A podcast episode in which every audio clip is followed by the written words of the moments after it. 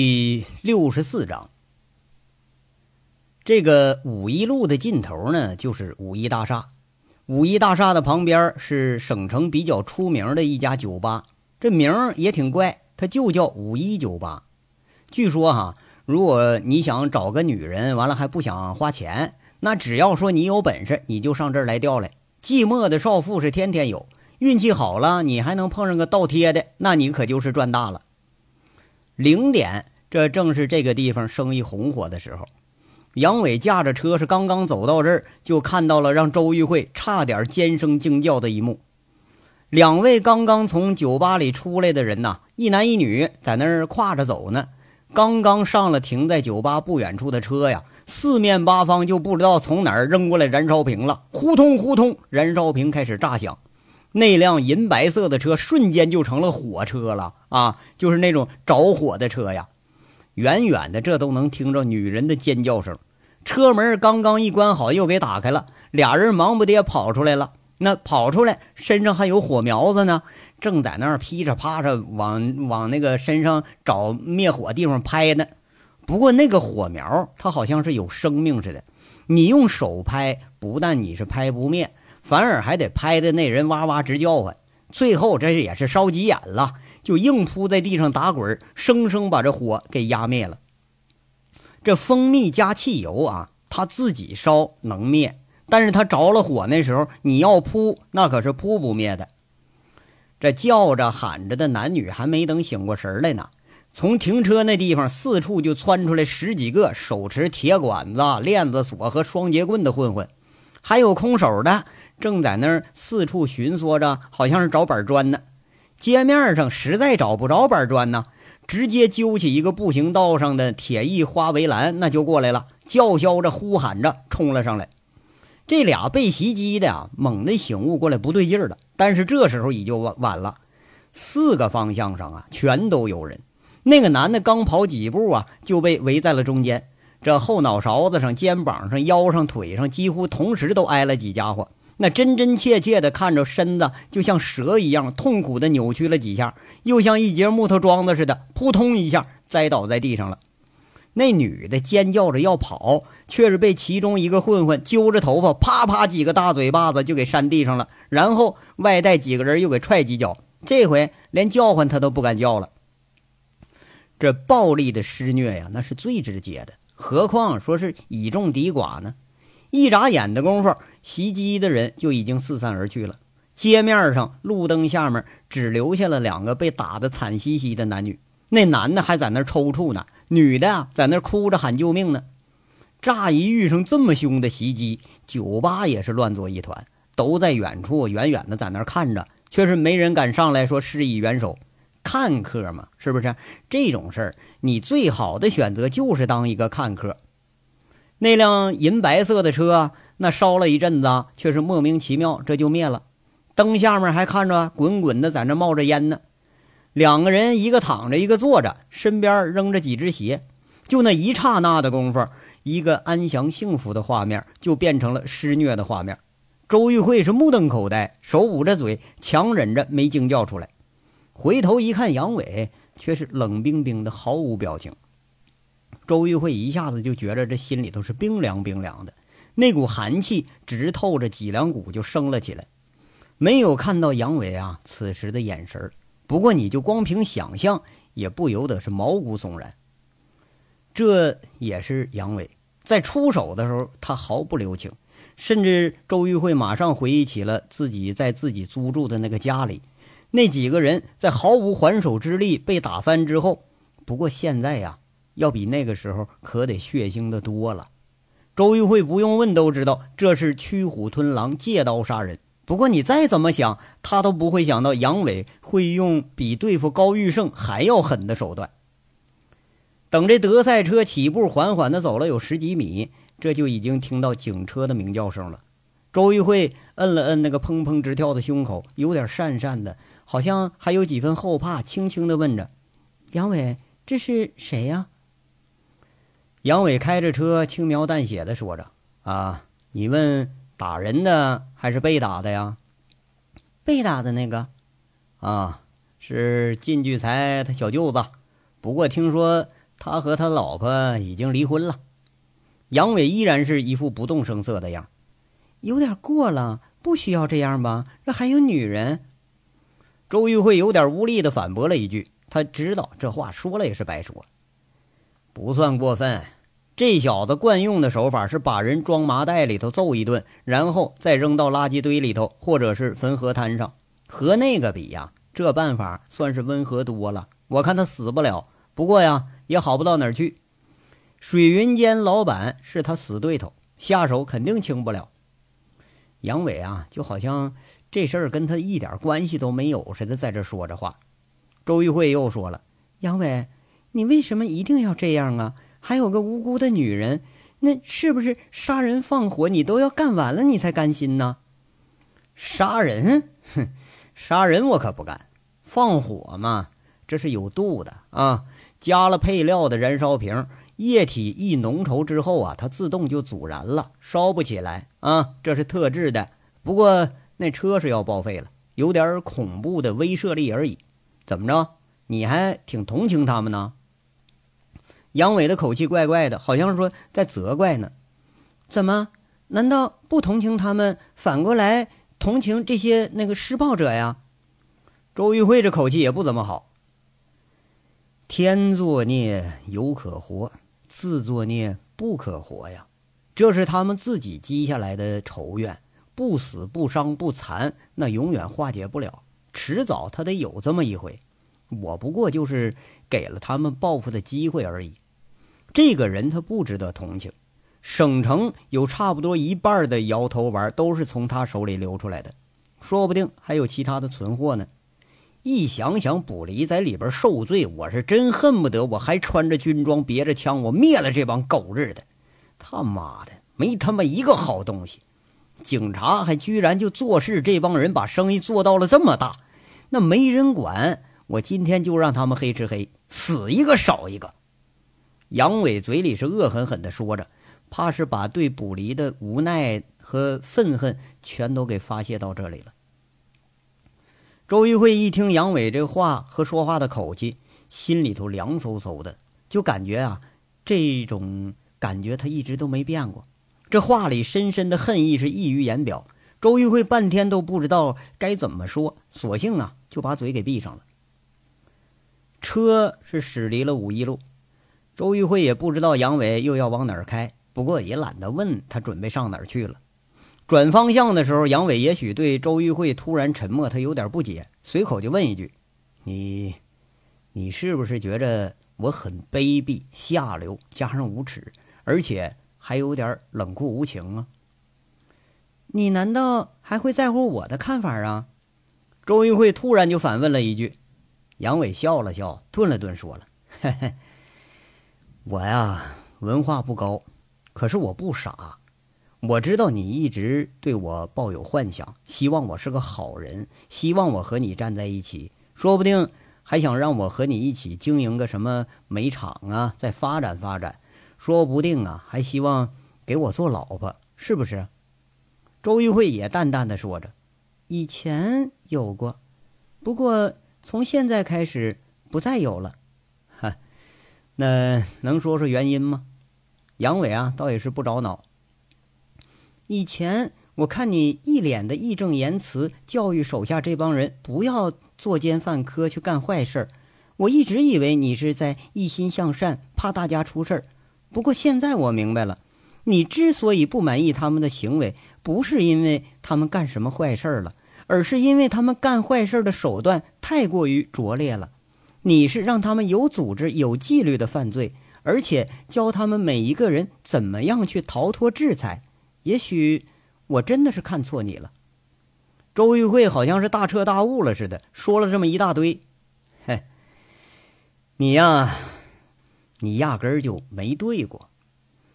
我想从你对我有好感开始吧，是不是就很奇怪我的风格啊，很高尚，是不是？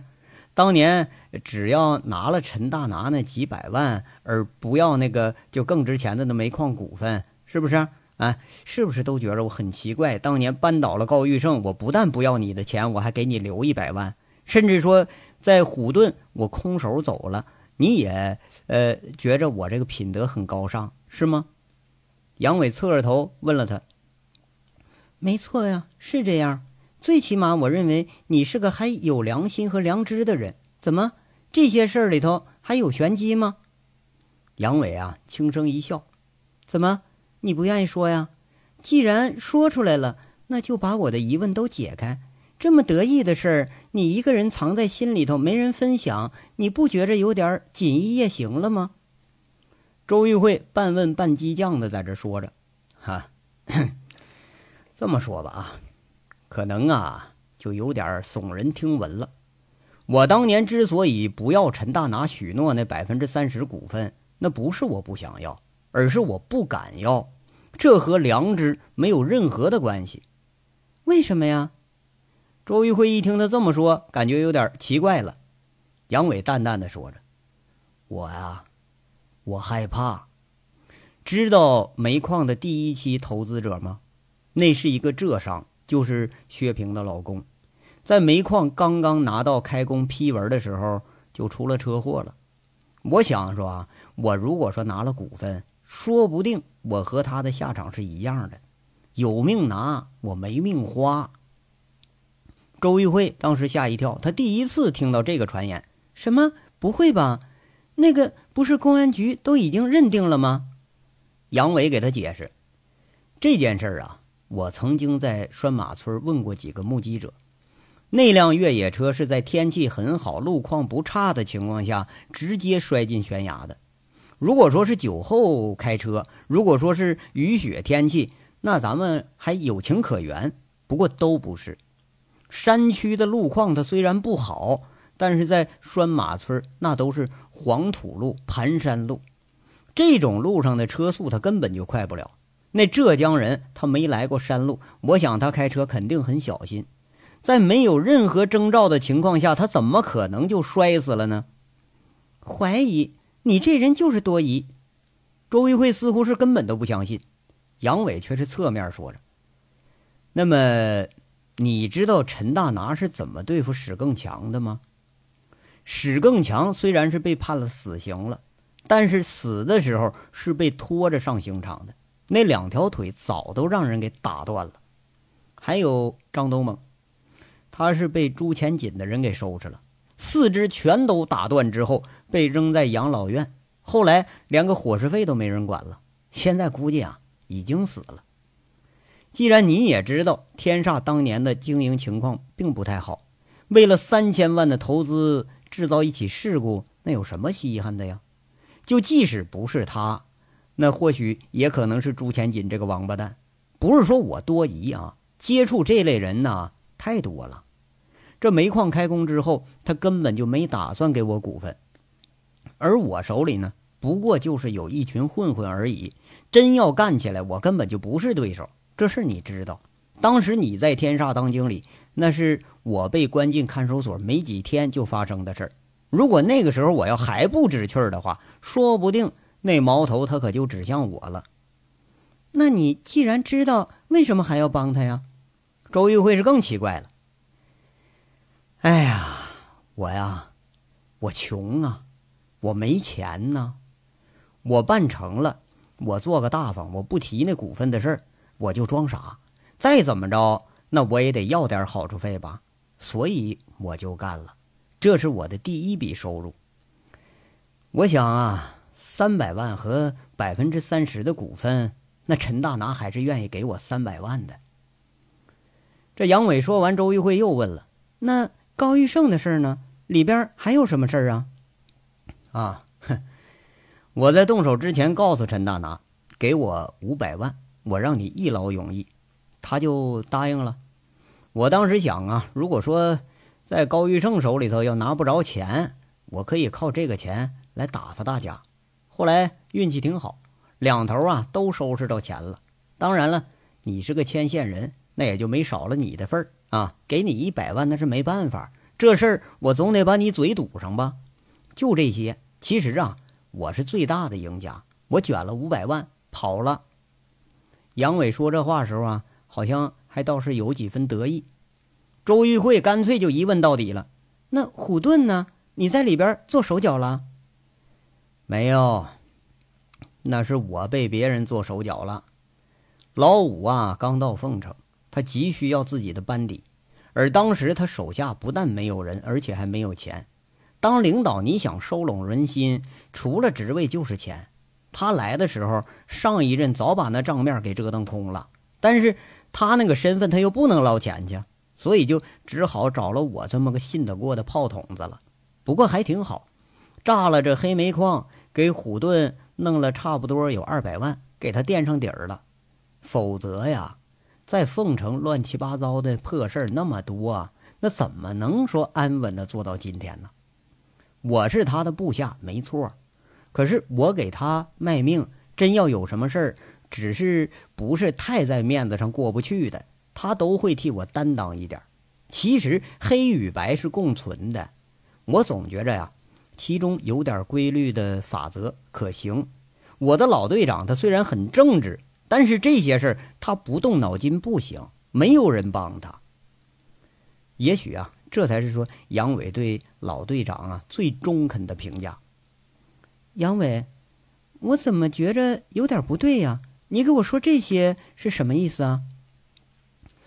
意思很简单，这个世界它很黑，人的私欲和性欲差不多，一聊吧就上来了。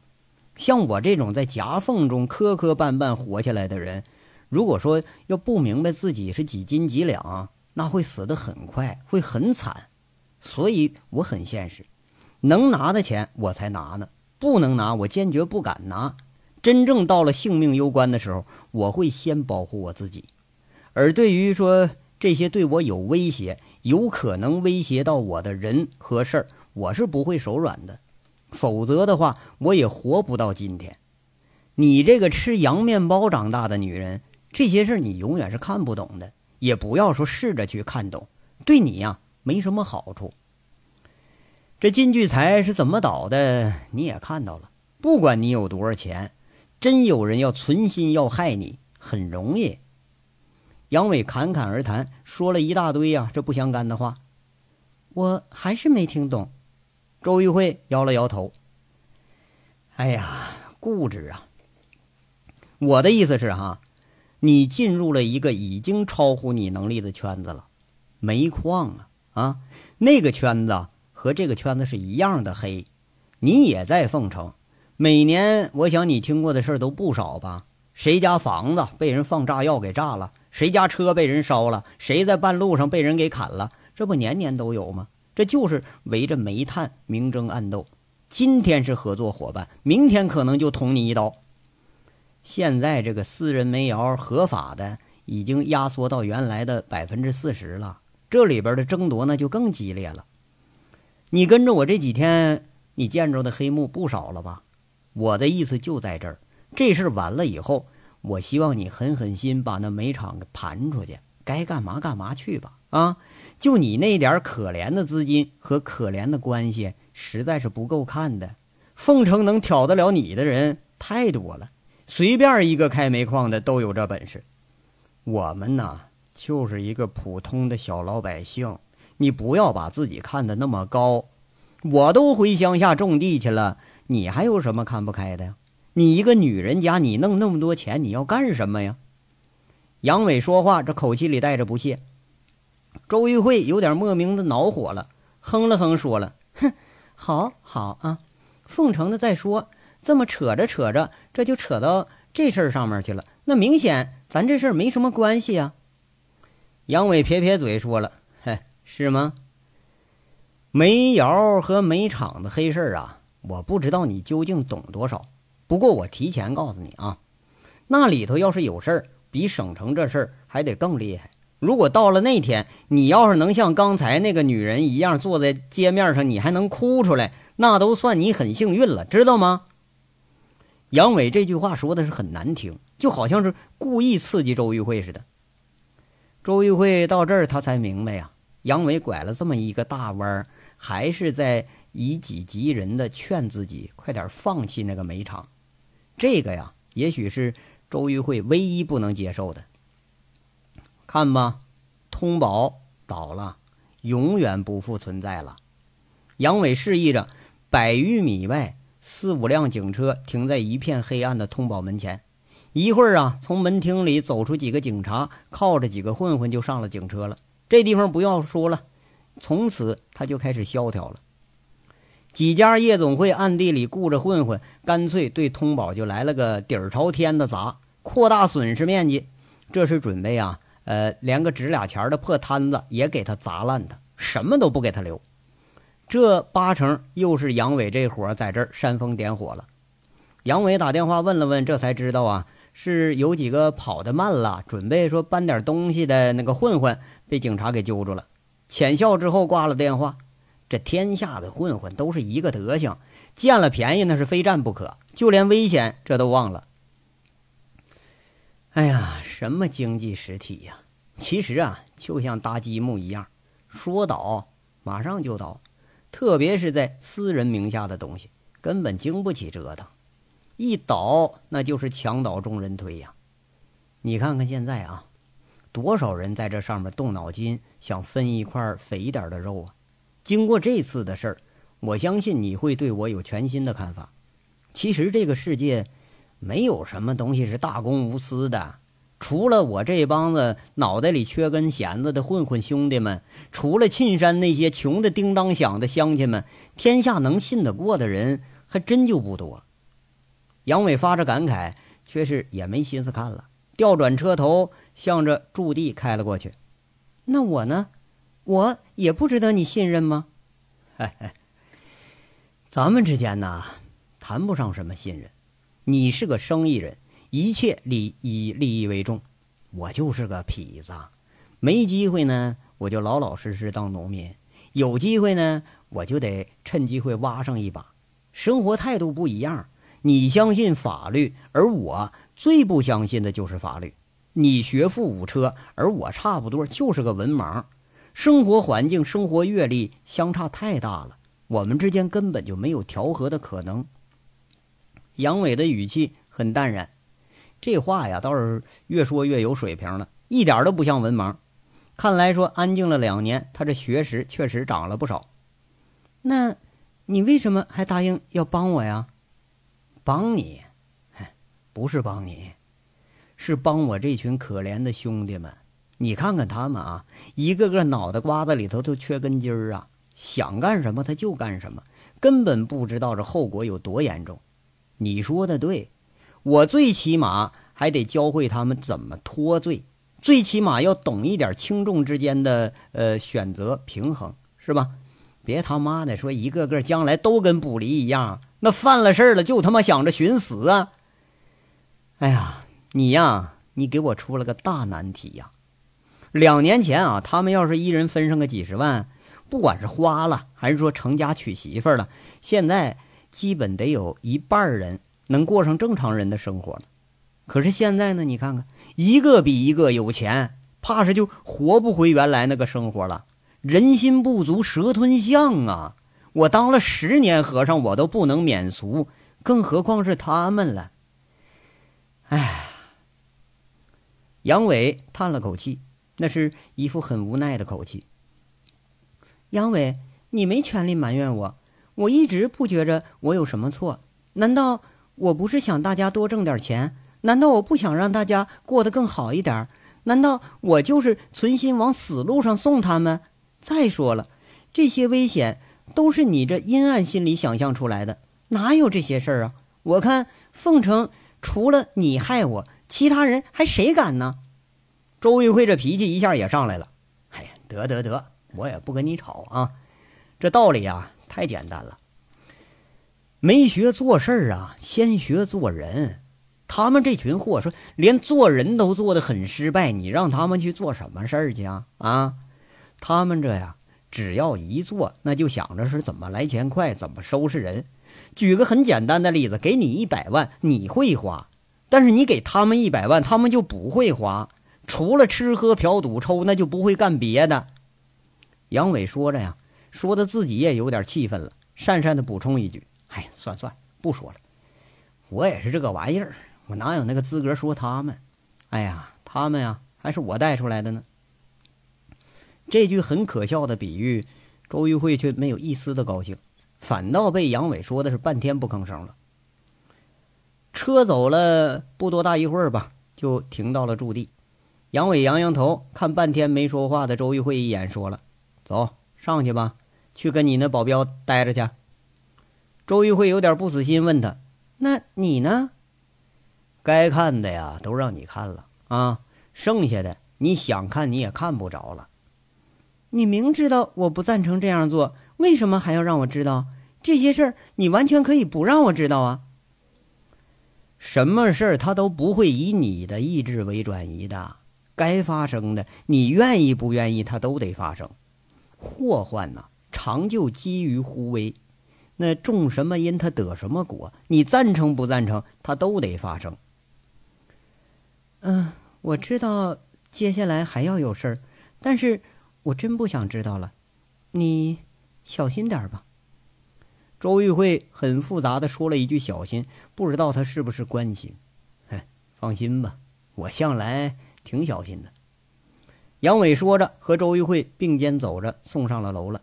最后把车钥匙一丢，说了一句：“明早上啊，把电脑电脑上那个协议给我打印个十几份啊。办完了这事儿，你先回凤城吧。”“好吧，知道了。”周玉慧淡淡的应了一句，却是再也没说话。轻轻把门给关上了。周玉慧很复杂的躺在床上，却是依然为出没在黑暗中的那个人，他牵挂不断。今天的事儿让周玉慧很吃惊，甚至于隔了若干年，已经认为想当然的事儿，在杨伟嘴里说出来都是触然惊心。比如说薛平丈夫的车祸，比如暗地里头股份的运作。比如运煤路上的争端，好多事儿他都不敢相信，又隐隐约约觉着怀疑。虽然知道现在这煤矿之间都很黑，煤厂之间也很黑，自己靠着这帮人，严格的说那也是黑道势力。但是他实在是想不通，这危险他会出在哪儿啊？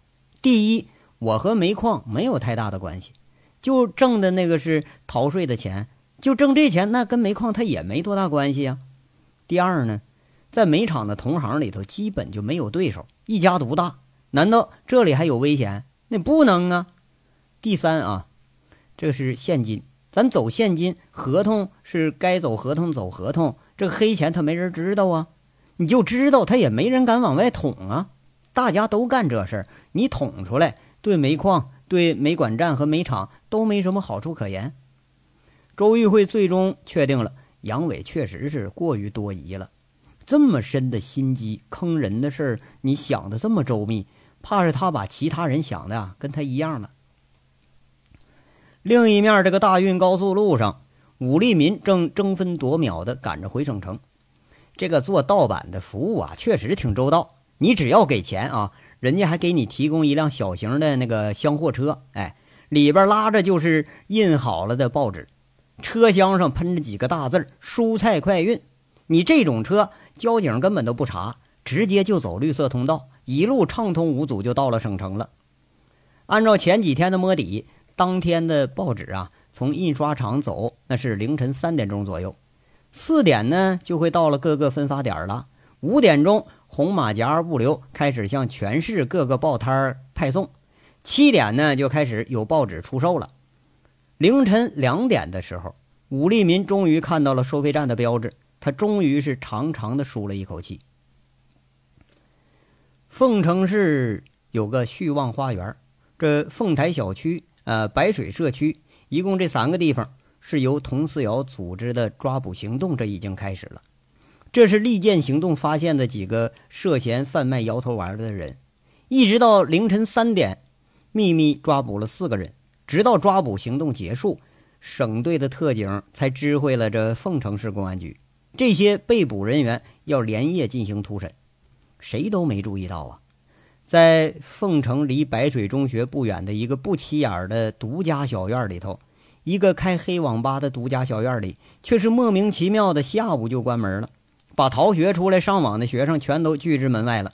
那厚厚的卷闸门里头，小五。领着一群男男女女，正把杨伟在云城交给他的这个东西，呃，贴广告的往那个网上上传呢。什么论坛呐、BBS 社区、聊吧，什么搜吧，能找着的灌水的地方都在使劲的灌着。